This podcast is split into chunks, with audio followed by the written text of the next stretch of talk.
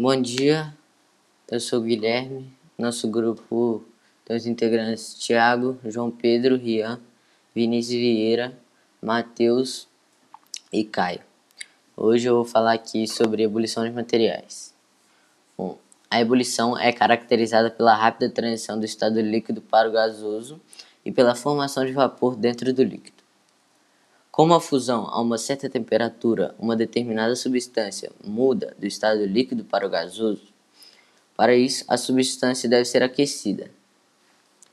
Durante toda mudança de fase, a temperatura permanece constante. O calor latente, vaporização, é a quantidade de calor por uma unidade de massa necessária para que uma substância mude de fase. A temperatura do ponto de fusão e do ponto de ebulição depende da pressão exercida sobre a substância. Normalmente, a matéria se expande quando se funde. Esse fato se faz com que quanto maior a pressão, maior a temperatura necessária para a mudança de fase da substância. Exceções ocorrem para certas substâncias, incluindo a água, o que reduz seu volume quando se funde.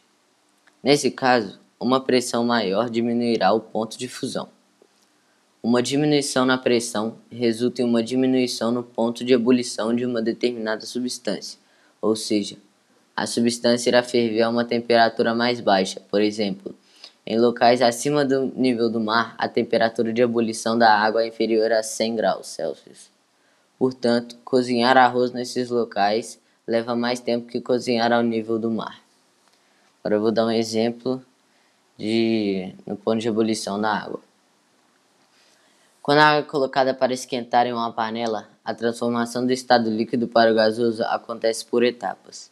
Inicialmente, com o aquecimento da substância, as suas partículas se agitam e bolhas de vapor são formadas no fundo da panela. Essas bolhas estão na parte inferior do recipiente, pois a pressão atmosférica dentro delas é menor. Na medida que recebe mais calor, a água esquenta e a pressão dentro das bolhas se iguala no ambiente fazendo com que elas subam para a superfície e entrem em ebulição.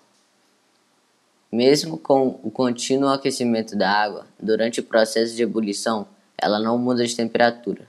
A energia recebida serve apenas para promover a agitação e o afastamento das suas partículas.